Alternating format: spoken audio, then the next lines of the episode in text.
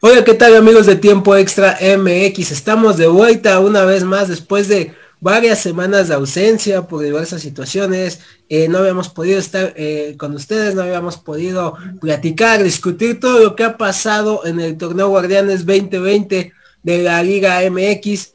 Este día, pues eh, únicamente estamos tres. Está con nosotros Gabriel, está con nosotros Ángel, para hablar pues aprovechando esta pausa de la fecha FIFA un poco de todo lo, que ha venido aconteciendo. Ya pasamos la mitad del torneo. Eh, vamos a ver eh, cómo han visto a los equipos, qué, es lo, que les ha dejado este nuevo certamen. Y bueno, primero que nada, pues voy por edades, voy por edades. Y primero pues saludo a Gabriel. Gabriel, ¿cómo estás? Bien, Raúl, bien, ahí un saludo para ti, para Ángel. Pues bueno, otra vez de regreso aquí para debatir todo lo que ha pasado en este torneo atípico y vaya que ha sido de mucha polémica. Ha pasado de, todo, reitero, con el VAR, los árbitros que otra vez son protagonistas, equipos que van a la baja, equipos que van a la alta. Y bueno, todo esto y más lo vamos a platicar. Ángel, ¿tú cómo estás? ¿Cómo te va? ¿Qué tal? ¿Qué tal amigos? Un saludo a todos. Buenas tardes de nuevo. Eh, después de mucho tiempo ya sin verlos, ya, ya extrañaba ahí eh, a esos queridos amigos de Pachuca y, y de, León, y de León cada uno ahí con sus con sus ridículos comentarios, pero bueno, se les quiere y se les extrañaba. Eh, bueno, pues sí, eh, ha sido un torneo, no sé, raro, incluso aburrido, o sea, ¿sabes? Eh, hay, hay, varias jornadas que están para dormirse, e incluso partidos con mucha emoción que uno pensaría o esperaría que, que iban a ser grandes platillos futboleros, pero terminaron siendo una decepción.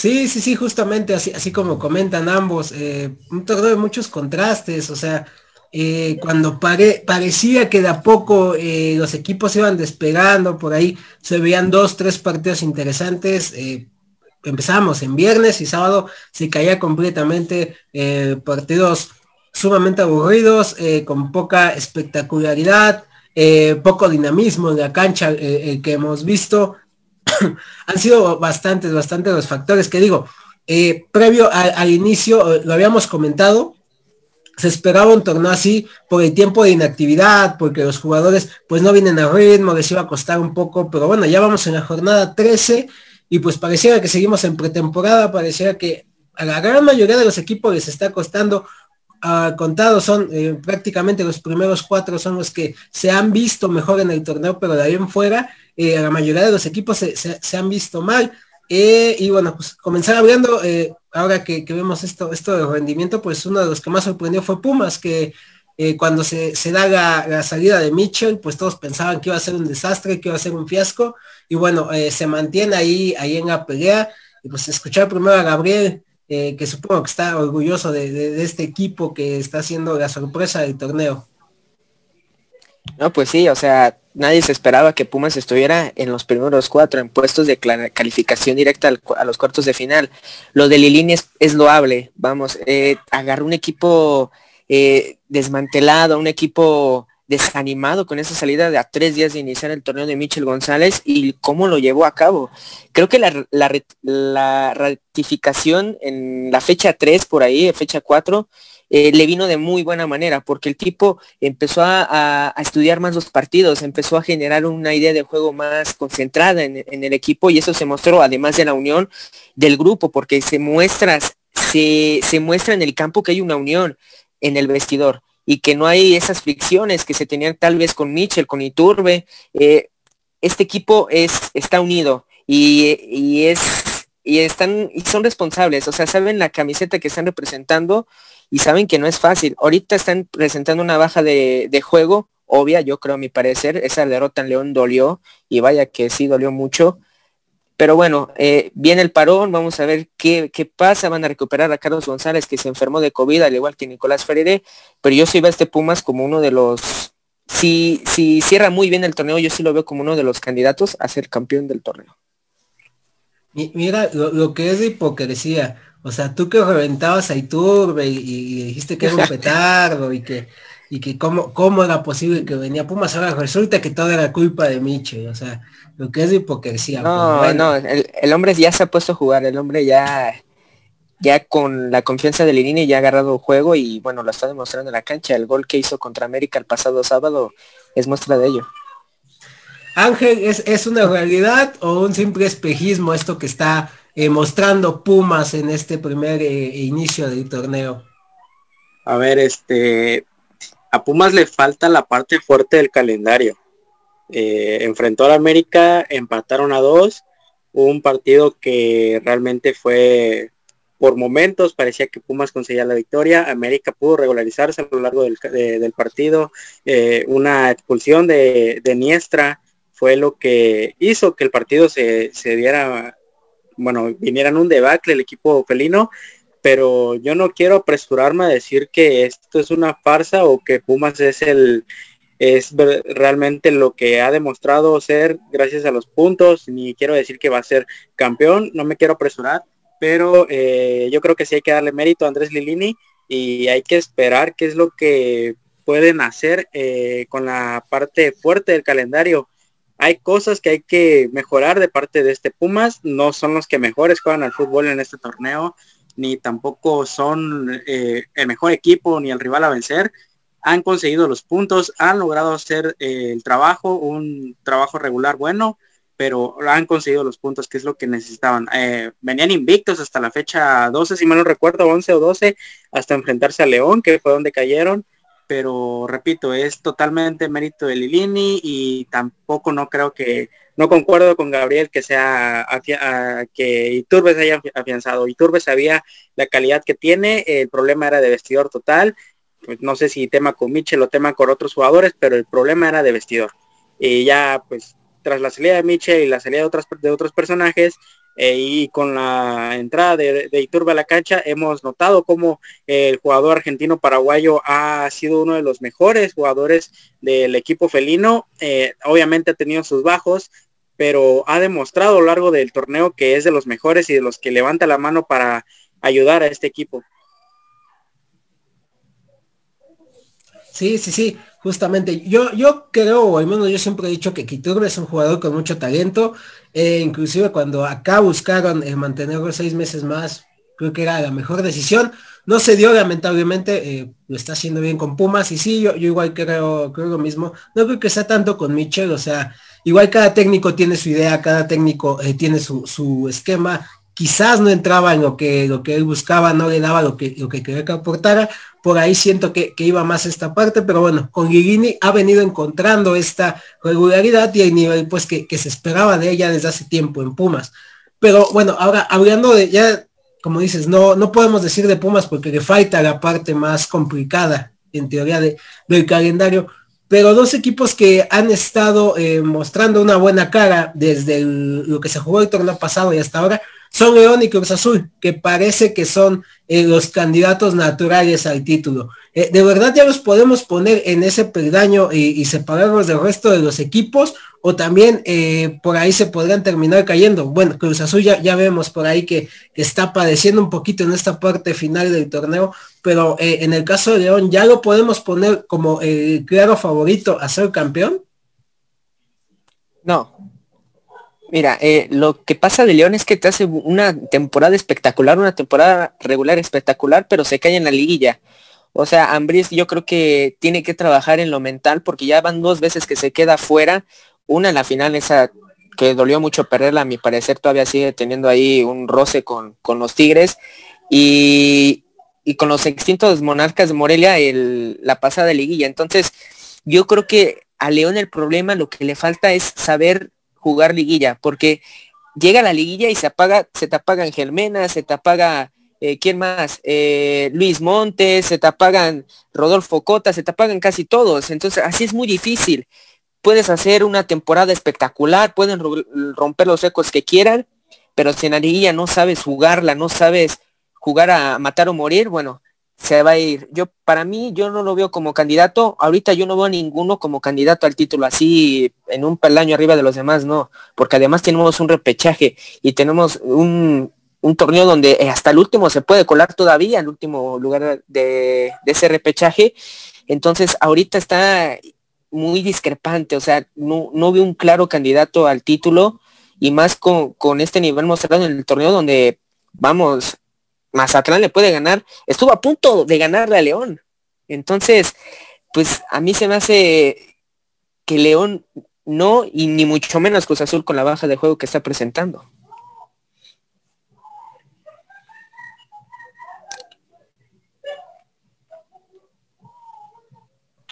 Ángel.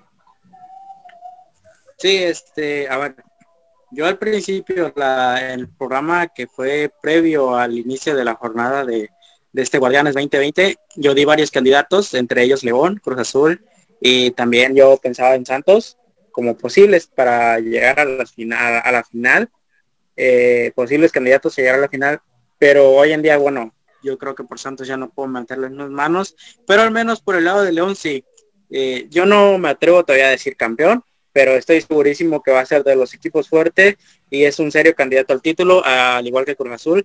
ambos equipos creo que hoy en día son los mejores que están en, en, en, la Liga Mexicana, hablando de fútbol, hablando de estadísticas, de lo que quieras, incluso un peldaño arriba de Cruz Azul. Eh, hay mejores cosas que, podemos destacar del equipo felino, eh, del equipo dirigido por Nacho Ambriz eh, entre ellas, este, entre ellas, eh, la, ofensiva que tiene, vaya, muchos decíamos que con la salida de, de JJ Macías iba a ser un problema la delantera, pero se los advertí al principio, tal vez no ha hecho varios goles, pero ahí está Nicolás Sosa aportando de gran manera en, la ofensiva. Eh, ya ven que el, el equipo de Nacho Ambriz se ha acostumbrado mucho a generar en, equipo, hacen goles en, conjunto prácticamente, no importa quién sea el que lleve la bandera de, goleador, sino que siempre es un trabajo en equipo y lo han conseguido así.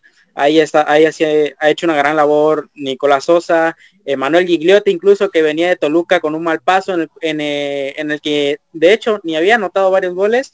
Ahora con León se le ha dado la oportunidad, tampoco es que venga siendo el goleador, pero ha anotado y ha dado un buen trabajo. Yo creo que para mí León es uno de los favoritos al título. Yo lo veo un peldaño arriba que Cruz Azul y posiblemente con mayores posibilidades para concretarse como campeón. Que, ahí me dejas hacer un paréntesis, Raúl. A, a León le toca recibir América, luego visitan a Puebla, reciben a Santos y cierran en Toluca. Por su parte, Cruz Azul le toca un calendario todavía más complicado porque reciben a Tigres, luego y luego visitan otra vez a Monterrey y cierran en casa contra Pumas. O sea, duelos directos, duelos directos por esa pelea por la calificación directa. Entonces, vamos a ver, yo digo que quien cierra mejor el torneo, yo creo que sí lo veo como un candidato fuerte al título. Ahora, eh, se, viene esta parte nueva de, repechaje ¿qué tanto podría afectar a, los equipos que queden dentro de los primeros cuatro? Tomando en cuenta que van a tener una semana de, descanso en comparación a los que vengan eh, tal vez ya más enfilados ¿no? A, esta parte final, porque pues ellos no van a tener descanso y digo, eh, los otros van a tener eh, esta, semana sin actividad. ¿Qué tanto les podrá llegar a afectar esta, esta parte, esta nueva modalidad que, que se ha adoptado en la liga?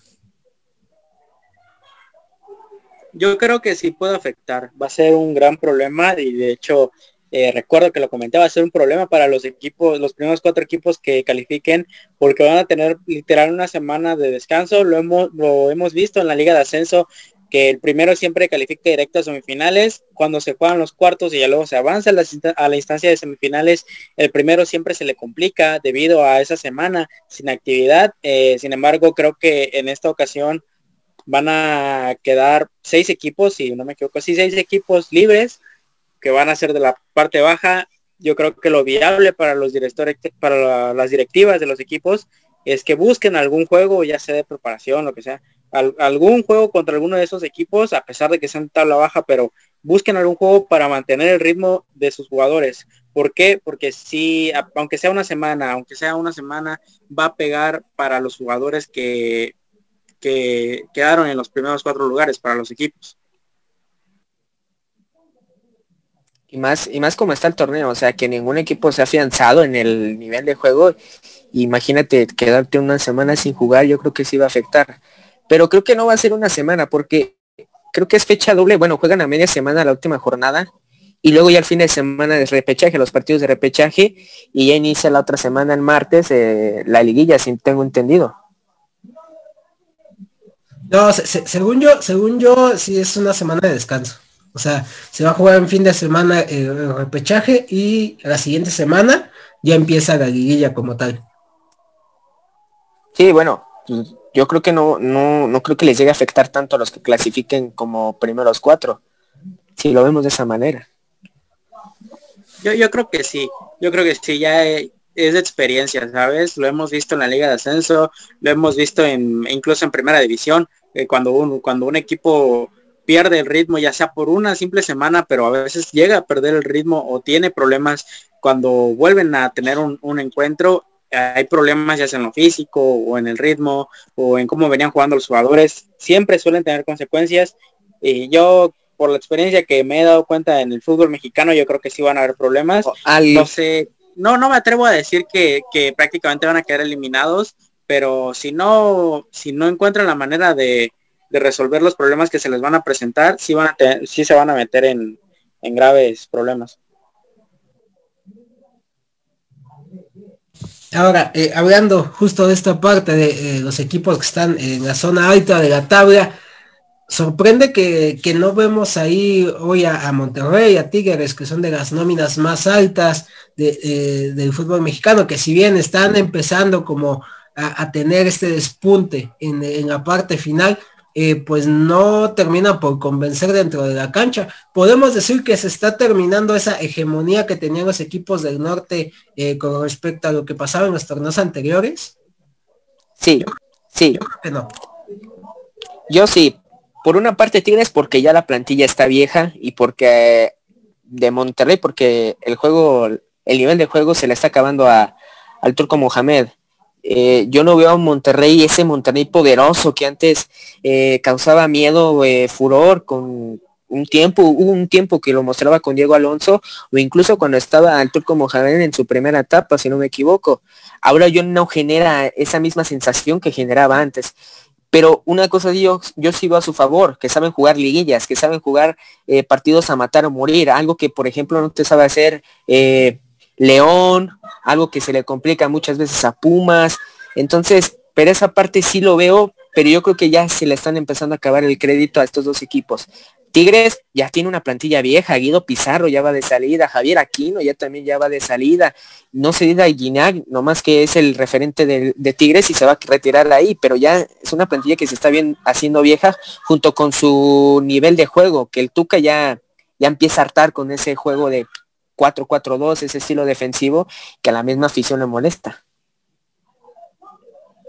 Yo opino diferente eh, del lado de Tigres de por parte de Rayados sí este yo creo que el turco Mohamed ha tenido problemas pero de parte de Tigres yo, yo puedo hablar diferente a pesar de que al principio del torneo a, los felinos no se les daban los resultados ahora eh, ya se les está dando los resultados y además el juego ha ido mejorando. Al principio veíamos cosas buenas e interesantes pero al final había un debacle y siempre estaba el problema entre que si entraba Leo o de que Guiñac no podía generar tanto ante la, ante la salida de Ener y el poco juego de, Edu Vargas, pero ahora está diferente, eh, nos hemos dado cuenta que Leo Fernández ya está eh, afianzado con Tigres, ya está generando, ya está dando asistencias y ya se está eh, combinando de buena manera con Diente López cuando entra de sustituto. Yo tengo que aplaudir a, a Tuca Ferretti, ha hecho bien las cosas en esta recta final, se va a terminar calificando obviamente, no sé si dentro de los primeros cuatro, pero sí se va a que terminar calificando y va a ser un dolor de muela en esta liguilla. Yo creo que sí hay que darle ojo a ese Tigres, que si hace bien las cosas y continúa como sigue, yo creo que va a ser finalista o te acaba, llega a instancias de semifinales. Sí, yo, también comparto. Es que yo tengo una opinión encontrada entre los dos que, que, acaban de decir. Yo creo que en el caso de Tigres, la plantilla ya se está haciendo vieja ya está, está de salida prácticamente, pero la apuesta con Leo Fernández, con Diente López es interesante, o sea, eh, veo todavía por ahí que, que sea como recambio natural tal vez de, la ofensiva completamente de, de, Tigres. Tampoco digo que va a ser un recambio para bastantes años, porque también eh, en el caso de Diente ya no es tan, tan joven, pero por ahí eh, podrá venir esta, esta, esta deficiencia. En el caso de, de Monterrey sí creo que, que Mohamed ya se, se ha equivocado. Creo que le han aguantado demasiado un equipo que, siendo honestos, el último campeonato lo ganó de suerte, no, no fue tanto porque de verdad hicieron una campaña espectacular, ni siquiera una liguilla espectacular, eh, fue prácticamente un, un, cierre efectivo hasta ahí y la final pues eh, fue circunstancial. Eh, sin embargo, desde el torneo anterior se veía que este equipo no andaba, que también ha sido la inversión demasiado, para lo poco que han terminado rindiendo la gran mayoría de sus jugadores. Por ahí eh, podemos salvar a, Funes Mori, a Keloba, que creo que a pesar que eh, ha tenido muchas críticas, está mostrando una buena cara, está haciendo bien las cosas cuando tiene que entrar. Eh, también criticado Hugo González, pero pues cuando ha tenido que aparecer lo ha hecho. Entonces, son pocos, en verdad son pocos los jugadores que, que, podemos destacar. Estefan Medina, que para mí pues es el mejor jugador que tiene ese equipo en la plantilla y siento que ya eh, no le quedan muchos torneos, sino es que terminando este se va el equipo. Entonces, eh, por ahí siento que sí, la tiene más, la tienen más complicado ellos, a pesar de que se puedan meter eh, al repechaje, no creo que, que jugando como lo han venido haciendo puedan hacer algo más, al menos este torneo. Sí, yo comparto contigo en el punto de rayados. Yo creo que ya eh, es un problema directo con el turco Mohamed que sigue sin encontrar las piezas que, que le den eso que, que, necesita. Lo vimos en el clásico regio, cómo fue vencido. Eh, no, puedo, no voy a decir que por el marcador ampliamente, pero pues sí, en, eh, a lo largo del juego se, se, vio quién tuvo mayores oportunidades, se vio quién tuvo la posibilidad de, de, anotar mayores goles. Muy aburrido, por cierto en lo que quieras. Sí, de hecho estuvo aburrido, así como la mayoría de los partidos de, Liga MX. O sea, ¿quién iba a decir que el mejor partido de la Liga MX iba a ser un, un Puebla contra Gallos de Querétaro? Y lo fue. Es que también... A que ambos equipos eh, apuestan a lo mismo, a, los contraataques, y eso generó eh, mucha emoción y, y, sorpresas, incluso con golazos. Pero hablando del clásico regio y hablando de Monterrey, yo creo que sí va a ser un problema para, los, para el equipo de Rayados. Siguen sin encontrar esa pieza, esa pieza clave. Antes era Rodolfo Pizarro, hoy en día pues Maxi Mesa intenta cargar con esa responsabilidad, pero no llega a llenar los zapatos. Creo que también el, la falta de afición en las tribunas es una es un ingrediente enorme y que le inyecta esa pasión, que le inyecta tal vez los equipos se sienten cómodos sin gente, no se sienten presionados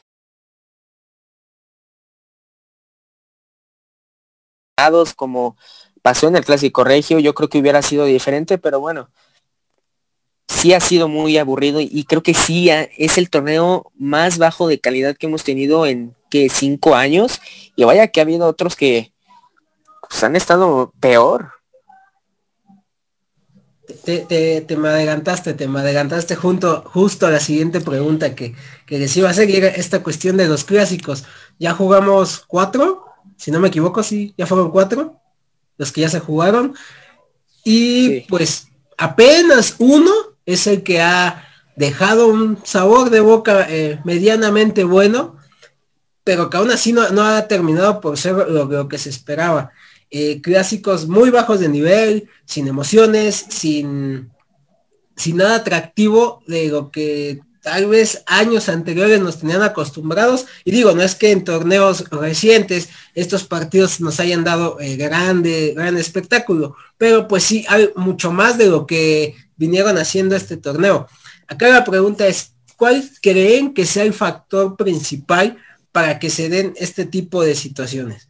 Yo lo, pongo eh, en, un, en una escala. Yo creo que en primer lugar, pues un poco tal vez eh, eh, la conformidad de los jugadores. Ya lo, vimos en el Clásico Nacional con lo que pasó entre jugadores de Chivas y América, donde pues pareciera que eh, ya muchos jugadores no, no sienten los colores. Y digo, es algo que muchas veces se, se hace muy subjetivo y muchos critican esta parte, pero creo que dentro de tu parte profesional también tienes que tener esta parte, ¿no? De la identidad con el equipo que, con que estás defendiendo. Eh, la, la, segunda que veo, pues es un poco eh, tal vez esta parte de que ya hemos venido hablando de la falta de adaptación de, de, los equipos como tal, que todavía no encuentran ese ritmo de poder continuar, sumado a los casos de COVID que se han venido dando, eh, que no han permitido también a los entrenadores tener planteles completos. Y por último, yo siento eh, que es esta parte de la afición. Eh, sí motiva, les da un mayor impulso el hecho de tener allá a la gente gritando, apoyando, en otras situaciones mentándoles la madre, pero bueno, al final de cuentas son cosas que a ellos les terminan motivando. Así, así es como lo veo yo. No sé ustedes cómo, cómo lo vean o qué, qué es lo que opinen, el por qué no nos han dado estos buenos espectáculos. Mira, eh, yo creo que también por la afición, porque sí, no es lo mismo jugar un clásico en un estadio vacío que en un clásico a reventar, ¿no? Un estadio a reventar. También otro factor que yo considero es la, relevancia de los medios de comunicación que le dan a los partidos, porque te lo pintan como que va a ser un partidazo, que, que van a sacar chispas, cuando es verdad que, les falta adaptación, que les falta nivel de juego, y creo que también radica en, en los técnicos. Yo creo que se guardan no sé, se están guardando mucho. Tal vez yo pienso para el final del torneo, porque yo creo que les da miedo que, que aprieten de más y que se pierdan la liguilla, que se pierdan el repechaje. Yo creo que sí radica ahí. Y, y bueno, los medios de comunicación y que sí ha habido un conformismo, yo sí coincido que ha habido un conformismo, que ya no se juegan como antes. El clásico nacional, yo sí he visto una debacle considerable, porque desde hace años que no se juega eh, como se espera el fútbol el Pumas América yo sé es el que veo que más pasional en este momento del fútbol mexicano. Y lo pudimos ver eh, ahí sin público el anterior sábado que fue un gran partido. A, secas porque hubo momentos que sí, que sí empezó flojo pero cumplió. Yo creo que cumplió.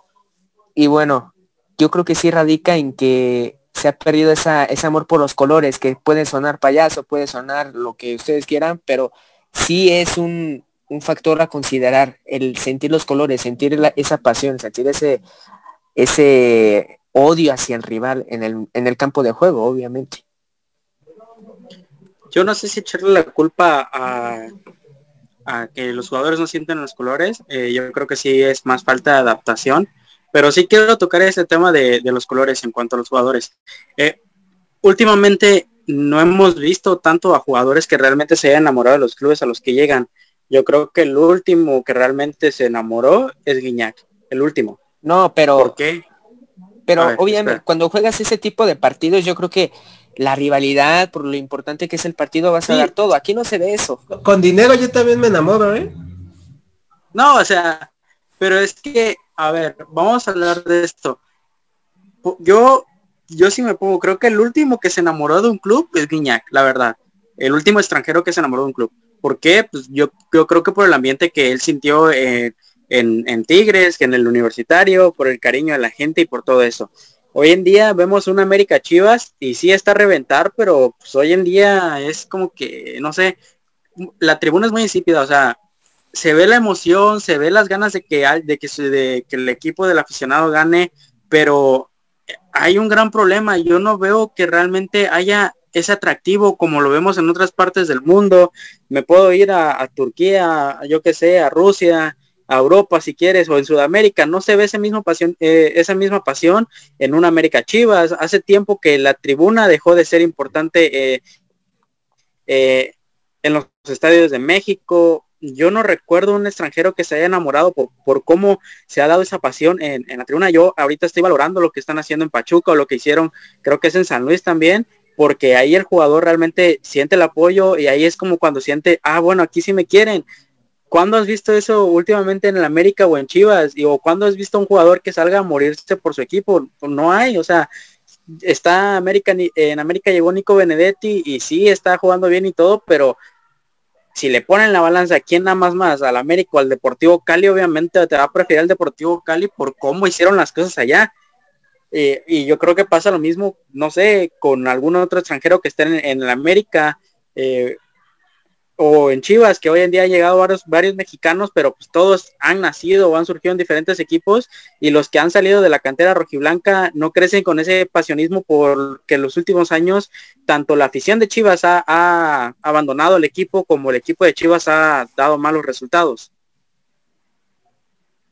Que viene en puerta, después de la fecha FIFA viene otro clásico, que es el Atlas contra Chivas, a ver qué tal. A ver qué tal. Pues eh, en, su, en su momento yo puedo decir que ese clásico es uno de los más pasionales, un Atlas Chivas, porque seamos honestos, a, la gente de Atlas lo único que, que le satisface y le llena en un torneo es ganar el clásico a Chivas. O sea, ¿por qué? Porque saben y están como hasta conscientes de que tal vez su equipo no va a aspirar a más. O sea, y ellos van a salvar la temporada ganándole a Chivas.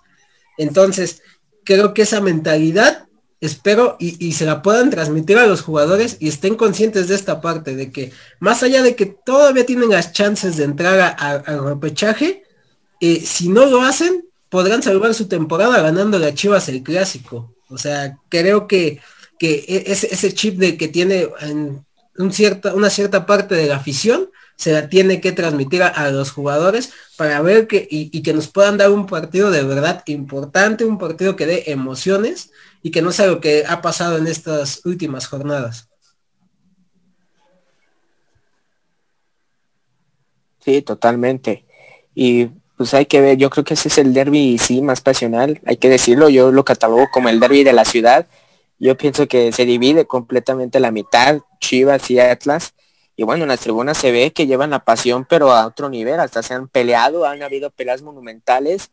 La última liguilla que yo recuerdo, que bueno, que ahorita se me viene a la mente es como del clausura 2015, donde las Chivas derrotaron a, Atlas y se hizo una trifulca también ahí. Y yo creo que sí, y, van a decepcionar. Si, si dan un mal partido, van a decepcionar por completo. Y yo creo que es ahí donde se va a sentir más y se va a resentir más esa, eh, jugar sin público, porque es un elemento esencial y más en ese partido.